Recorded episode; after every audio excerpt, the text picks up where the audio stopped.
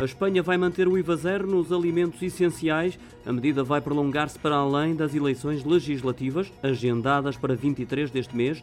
Também a redução de 10 para 5% no IVA de outros produtos alimentares, como os óleos e as massas. A extensão desta medida foi anunciada pela Ministra dos Assuntos Económicos espanhola, Nádia Calvino, e vai ao encontro da promessa feita no passado de só deixar cair esta medida quando os preços normalizarem, ou seja, quando os valores da inflação subjacente forem inferiores a 5,5%. Nesta altura estão acima dos 6 pontos percentuais.